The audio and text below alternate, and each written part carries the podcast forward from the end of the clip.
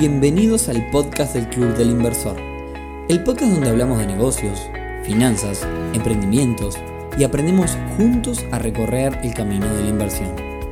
Bienvenidos a un nuevo episodio del podcast del Club del Inversor, temporada 2021. Hoy viernes 9 de julio, día de la independencia de nuestros hermanos argentinos, no sé a qué viene el tema, pero episodio número 59.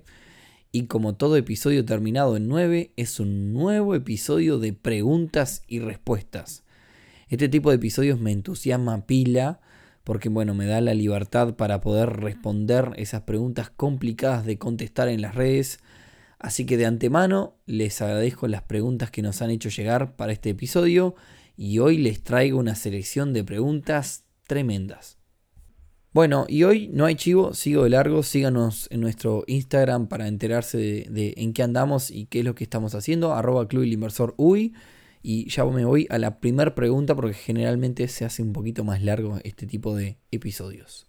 Primer pregunta, entonces acá tomen lápiz y papel o lugar para anotar, porque esto es uno de los grandes secretos, o en realidad piques, como le gusta a la gente. Esta pregunta es de Pablo y dice, ¿cómo haces para obtener información de una persona o una empresa a la hora de hacer negocios? Bueno, acá esto es importantísimo. Eh, yo siempre lo digo, cuando uno hace negocios con una persona, uno debe, tiene, está en la obligación de más que nada si es una persona que una empresa que no conocemos y más que nada si hay una digamos una relación comercial que vamos a iniciar o vamos a ser parte de una financiación uno debería digamos revisar analizar el historial crediticio de la empresa o de la persona con la cual vamos a trabajar y esto de alguna forma nos va a dar una especie de, puntaje de ranking de qué tan buena financieramente es la persona o la empresa con la cual vamos a trabajar. Esto nos sirve porque si vamos a hacer un negocio donde la empresa o persona nos va a tener que pagar o va a tener que responder por, por un pago, eh, nos va a servir saber cuánto riesgo estamos asumiendo, qué tan bien o qué tan mal está esta persona o empresa en lo que tiene que ver con las finanzas.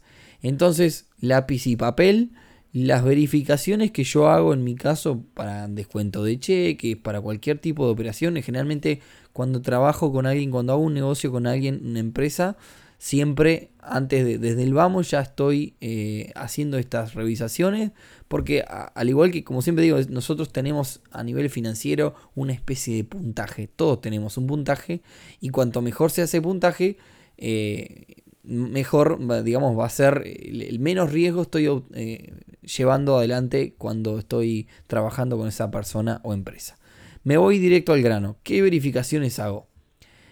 Primer verificación si es una empresa, eh, si está al día con BPS. Antes, antes de, aclarar este tema, eh, es importante que quizás nosotros tenemos solamente el nombre de la empresa o la razón social. Eh, primero, bueno, una cosa que deberíamos preguntar o tener el dato es, en el caso de, aquí Uruguay, nosotros trabajamos con el nombre de la empresa, generalmente está, está asociado, la razón social está asociada a un número de root que es como un número de identificación, que es como en Argentina el DNI, como en Uruguay la cédula de identidad para una persona. En este caso el número de identificación de una empresa. Bien, deberíamos preguntarlo, si no podemos acceder al root, es bastante fácil buscar, eh, es solamente una cuestión de googlear. Eh, la, empresa y bueno, googleamos la empresa, el nombre de la razón social seguido de la palabra root eh, buscamos importaciones, buscamos, bueno, hay formas, hay varias, digamos, palabras clave que uno podría buscar eh, eh, adjunto al nombre de la empresa para ver si podemos encontrar el root. Una buena estrategia, y esto sirve para cualquier tipo de búsqueda en Google, es poner las comillas. Cuando uno pone, por ejemplo, el nombre Nicolás entre comillas, Imaginemos que pone Nicolás Rodríguez y dentro de ese Nicolás Rodríguez ponemos solamente la palabra Nicolás entre comillas. Ahí le estamos diciendo a, Google o al buscador que usemos que la palabra Nicolás tiene que obligatoriamente aparecer o sea, eh, aparecer exactamente tal cual le estamos buscando. Le estamos diciendo al, buscador que esa palabra la queremos encontrar exactamente así. Esto sirve porque, por ejemplo, eh, imaginemos que en una cédula de identidad nosotros Vamos a buscar la cédula 1, 1.234.567-8. y que quizás ponemos puntos y guiones, quizás no. Entonces podemos, mediante las comillas, hacerlo en diferentes formatos. En definitiva, con las comillas le estás diciendo a Google que busque exactamente lo que querés, eh, esa palabra. Entonces podemos usarlo eso también para el root. Bueno, una vez que tenemos el root de la empresa, vamos derecho al sitio de BPS y ahí vamos a buscar el certificado común buscamos dentro de la web de BPS, que es el BPS para quien nos escucha de afuera, es la institución que, mm, que, regula los aportes de los trabajadores. Ahí vamos a buscar certificado común y mediante el número de root vamos a saber si esa persona tiene vigente el certificado común o no, si esa empresa, perdón, esa empresa tiene el certificado vigente o no. ¿Eso qué significa para simples mortales? Si esa empresa está al día con BPS, es decir, si le está pagando a sus empleados, si tiene algún problema y demás. Ese es, una primer, es un primer indicador y eso es importante que esté al día. Si la empresa no está al día con sus empleados, menos te va a pagar a vos el día mañana cuando tenga que, afrontar una obligación financiera. Sigo entonces. Segunda verificación, verificar en DGI. DGI es como eh, en Argentina, creo que es la FIB que, este, que controla es, digamos, eh, la, parte impositiva. Y ahí lo mismo, vamos a la web de DGI con el número de root y vamos también a buscar el certificado único, es el nombre en este caso, certificado único, y eso vemos si está al día con la DGI, con la parte impositiva de la empresa. Las primeras dos verificaciones, si cualquiera de esas dos verificaciones fallara, esas verificaciones, eh, digamos, este, tienen que estar casi que obligatoriamente, ¿no? Eh, si alguna de esas dos falla, eh, ya, ya, estamos en, problemas. Luego pasamos a otra, hasta acá, hasta acá todo, todo, es gratis, cualquiera lo puede hacer. Luego pasamos a la verificación del Banco Central del Uruguay. En el Banco Central del Uruguay todos estamos de alguna, de alguna forma rankeados. Uno este, puede hacerse un usuario, entra a la, a la web de Banco Central, lo más fácil es buscar en Google consulta deuda Banco Central o consulta deuda BCU y allí nos va a llevar directo al sitio, ahí nos hacemos usuario y contraseña y con el número de root de la empresa vamos a, este, a encontrar todas digamos las tarjetas de crédito que tiene, si tiene dudas con algún banco y bajo cuál categoría está en cada uno de los bancos que tiene cuenta. Eh, acá las categorías van del 1 al 5, eh, digamos la, 5 es la peor y la ideal es la, 1C que es la, primera. Eh, generalmente hasta un 2A, 2B no es mala. Después en un momento puedo hacer algún episodio particularmente de esto, pero hasta un 2A, 2B no es mala. A partir de 3 ya estamos con una empresa relativamente comprometida. En un momento después hago otro episodio sobre esto, si no se me va muy largo. Sigo entonces. Siguiente verificación es Inforcheck. Acá ya entramos en temas pagos, ¿no? Inforcheck es una empresa para la cual este, el club inversor es eh, socio de ellos. Eh, nos dan eh, la, posibilidad de hacer consultas y básicamente lo que te da es el historial de cheques emitidos de esa empresa y si tuvo algún cheque rebotado o no. Básicamente eso es lo que podemos, esa info es la que podemos pedirle a Inforcheck. Para acceder a esa info hay que pagar una cuota mensual y los socios del club inversor, esto es importante, tienen un beneficio con InforCheck, este, tanto si se quieren hacer socios mensuales como si quieren hacer una consulta, consulta puntual, nos pueden escribir a, cualquiera de nosotros, que nosotros le hacemos la consulta y sale muy barato, es algo así como menos de 150 pesos uruguayos. Eh, es muy, muy barata la, consulta. Si queremos hacer una consulta puntual, la pueden hacer a través del Club Inversor. Sigo. Eh, la siguiente consulta que hago es busco el nombre de la empresa, la dirección, el rubro, todo en Google y básicamente encuentro, este, eh, digamos, qué ha hecho la empresa últimamente, ¿no? Busco referencias en, internet, esa, esa, es la, digamos, la, palabra. Eh, y otro lugar donde busco es, me extendí con esta pregunta, pero bueno, me parece que vale la pena, es IMPO. IMPO es básicamente el, diario oficial, ahí podemos encontrar información de cualquier tipo judicial, si la empresa tuvo algún problema puntual, eso es importante este, buscarlo también para, para saber si no tiene algún dilema. Y en general luego después, cuando uno busca el Google con ciertas estrategias, puede encontrar el nombre de la empresa bajo multas de la municipalidad, como dice en Argentina, o la multa de la intendencia, como decimos acá, o bueno, puede encontrar un montón de cosas que nos puede de alguna forma dar una pauta. Estas búsquedas que yo les mencioné, haciéndolas todas rápidas, llevan 10-15 minutos. No cuesta nada a la hora de hacer un negocio con una empresa hacer estas búsquedas. Así que gracias Pablo por esta pregunta, porque me diste pie para explicar todo esto que me parece que ah, eh, aporta muchísimo valor. Bien, sigo porque ya se me fueron 10 minutos solo en esta pregunta.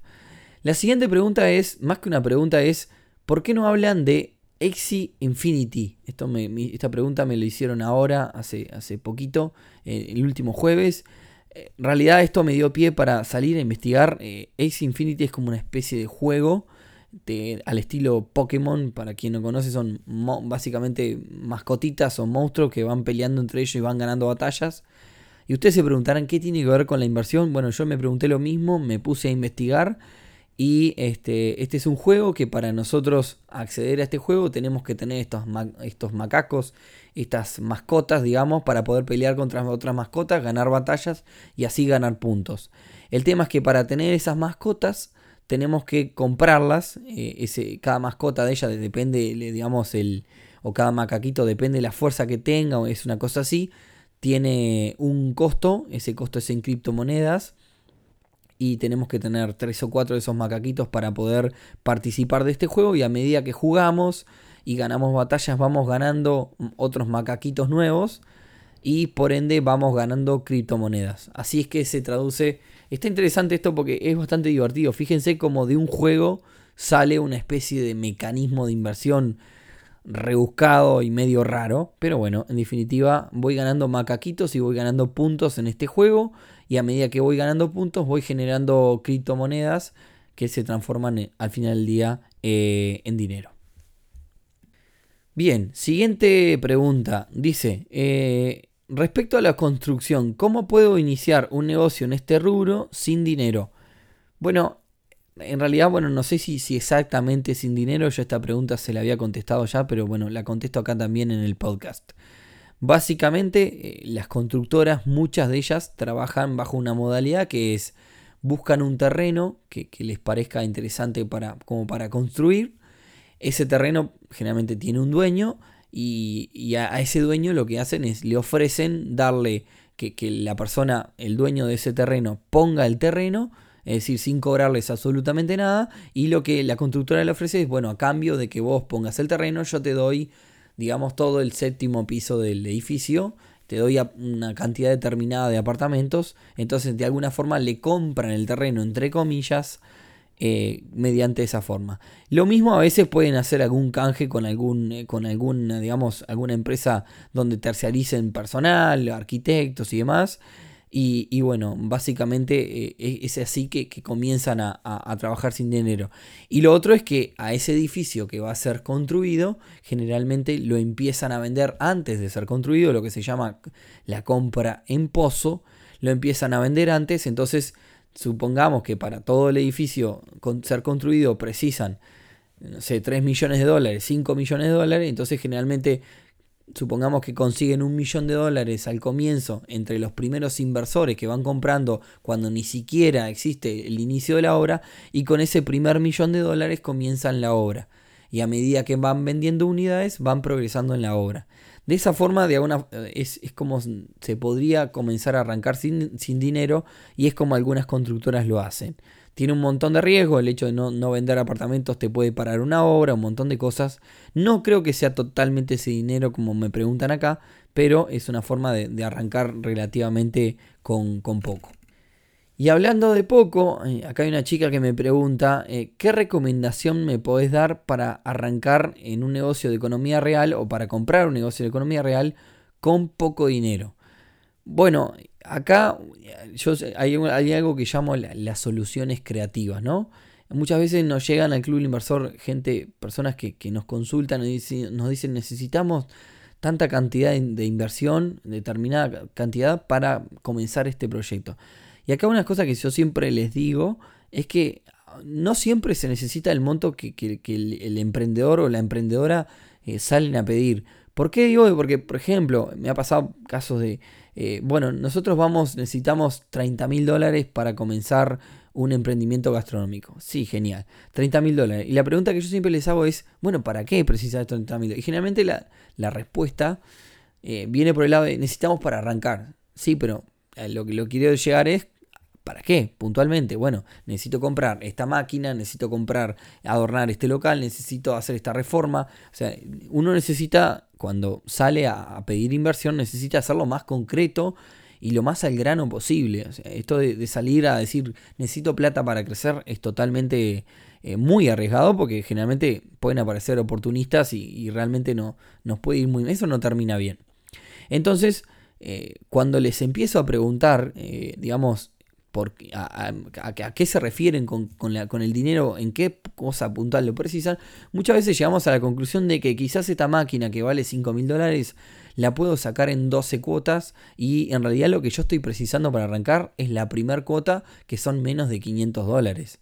Entonces, en realidad, ya ahí, de los 30 mil dólares que yo necesitaba pedir, ya ahí no necesito pedir 30 mil dólares. Necesito pedir 25.500 porque hay 4.500 dólares que los voy a hacer a crédito. Y así con muchas otras cosas.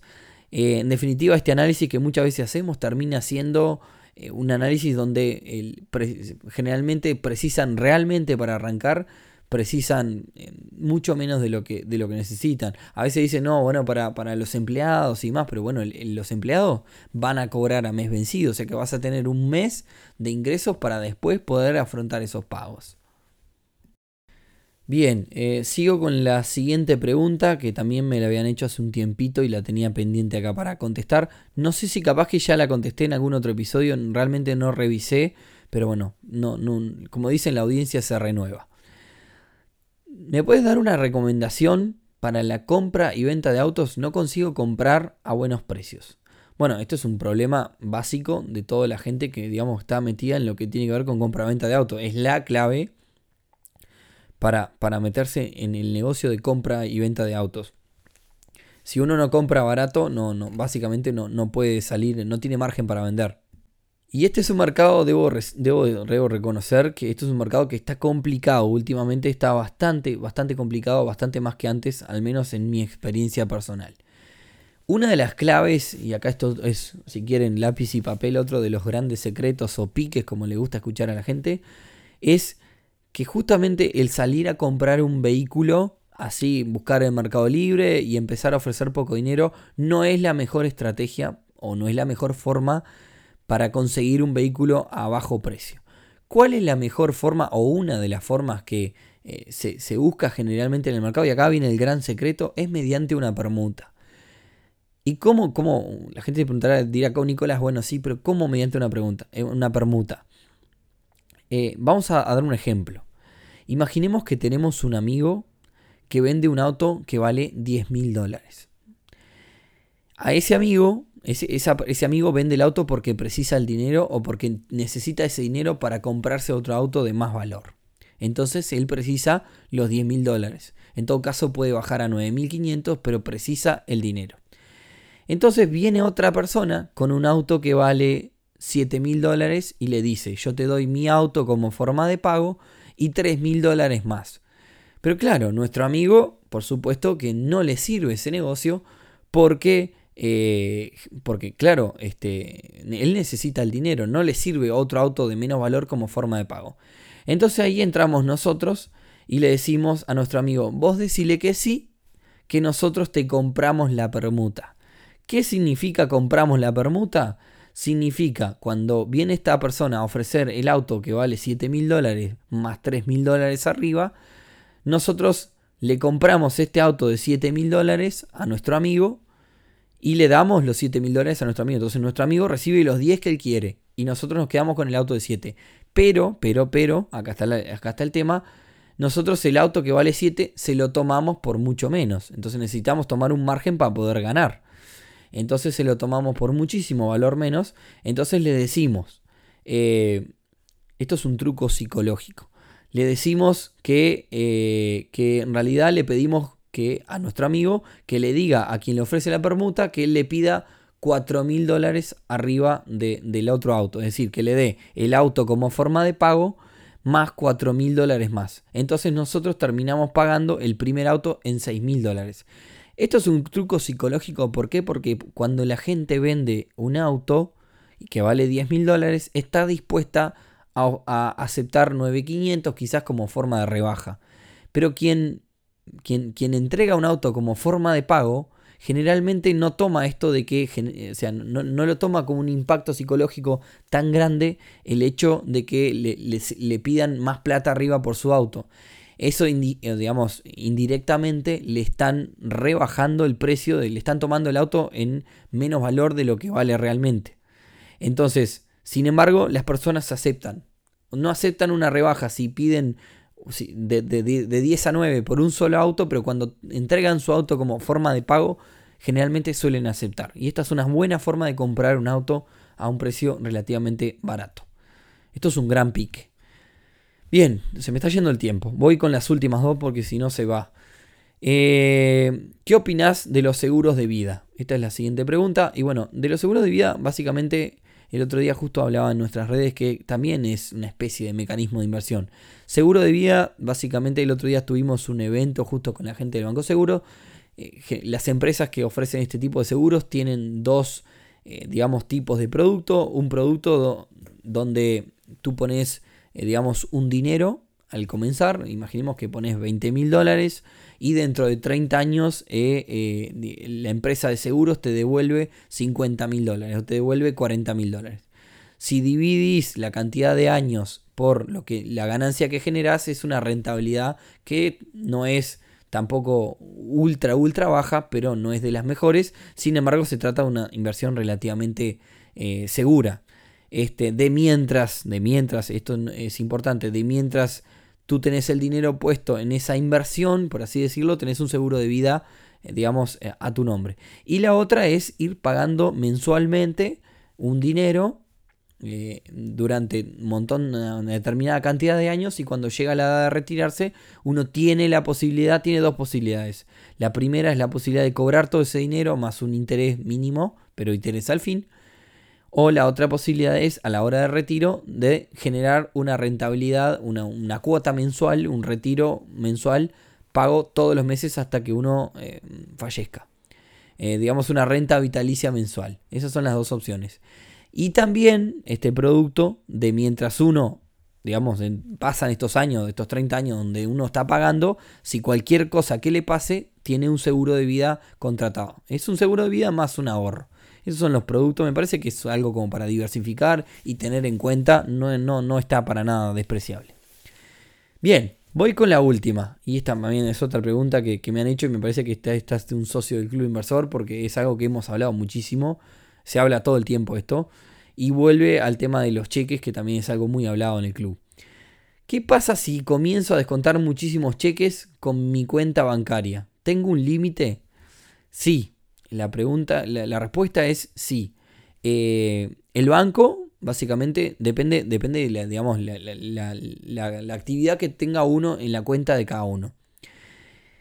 El descontar cheques no es una operación ilegal, eh, depende cómo se haga, ¿no? Porque también hay, cosas que si se considera un préstamo, por ejemplo, tiene que, tiene que ser solamente bajo una empresa que tenga licencia financiera. Si uno compra sin, sin recurso como título de valor, que esto en realidad lo, puedo explicar después en otro momento, eh, pero digamos que hay formas de compras de cheques donde no, no, es necesario tener ningún tipo de empresa.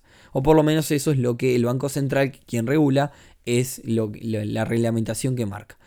Pero más allá de si es legal o no, hay hoy los bancos, es una realidad aquí en Uruguay, eh, están, digamos, ¿qué pasa? Cuando uno, imaginemos que uno tiene una cuenta de sueldo donde uno gana mil dólares mensuales uno gana mil dólares mensuales y uno se pone a invertir en cheques, ¿no? Entonces todos los meses comienzan a entrar cheques en mis cuentas.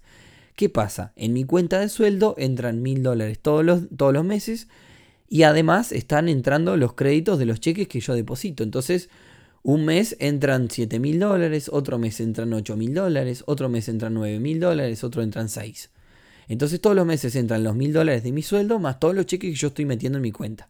¿Qué es lo que sucede? Llega un momento que el banco quiere saber de dónde vienen esos fondos. Está, perfecto, vienen del descuento de cheques. ¿Qué pasa? El banco tiene que comenzar a, de alguna forma, investigar esa cuenta para ver de dónde están proviniendo los fondos en cada una de las operaciones. Lo que sucede es que para el banco es caro en, recursos estar investigando la cuenta de esa persona que está descontando cheques, por ende el banco generalmente te, va quizás a hacer algún, algún problema o te va a mandar algún correo o te va a llamar indicándote que no le gusta que realices ese tipo de operaciones en los bancos. Solución para esto, no descontar demasiada cantidad de cheques en una misma cuenta, eh, tratar de, de, bueno, en este caso el banco del HSBC tiene un producto Premier en donde podemos tener un límite un poquito más grande. Por supuesto que también hay que tener más, eh, digamos, eh, más, más cantidad de ingresos, hay que justificar más cantidad de ingresos, tener más cantidad de dinero en la cuenta. Eh, hay otros bancos también, creo como, como el Scotia, que tienen productos Premier en donde permiten un poco más. Pero bueno, esa es una operativa que se está dando con los bancos en plaza. Y, bueno, las soluciones son esas, no pasarse en demasiada cantidad de cheques. Y bueno, y, o en todo caso tener, digamos, una empresa relacionada a, todo esto. Y bueno, nada, se me fueron 26 minutos ya. Traté, perdón si se me fue un poco largo, pero me parece que las preguntas eran súper interesantes. Fueron unas pocas, pero, pero son, son muy buenas. Si les gustó, compártanlo como siempre. Es la forma que tienen de ayudarnos. Este, compártanlos con más personas. Síganos en nuestras redes. Y nos vemos el próximo viernes en un nuevo episodio del podcast del Club del Inversor. Buen fin de semana para todos. Chau, chau.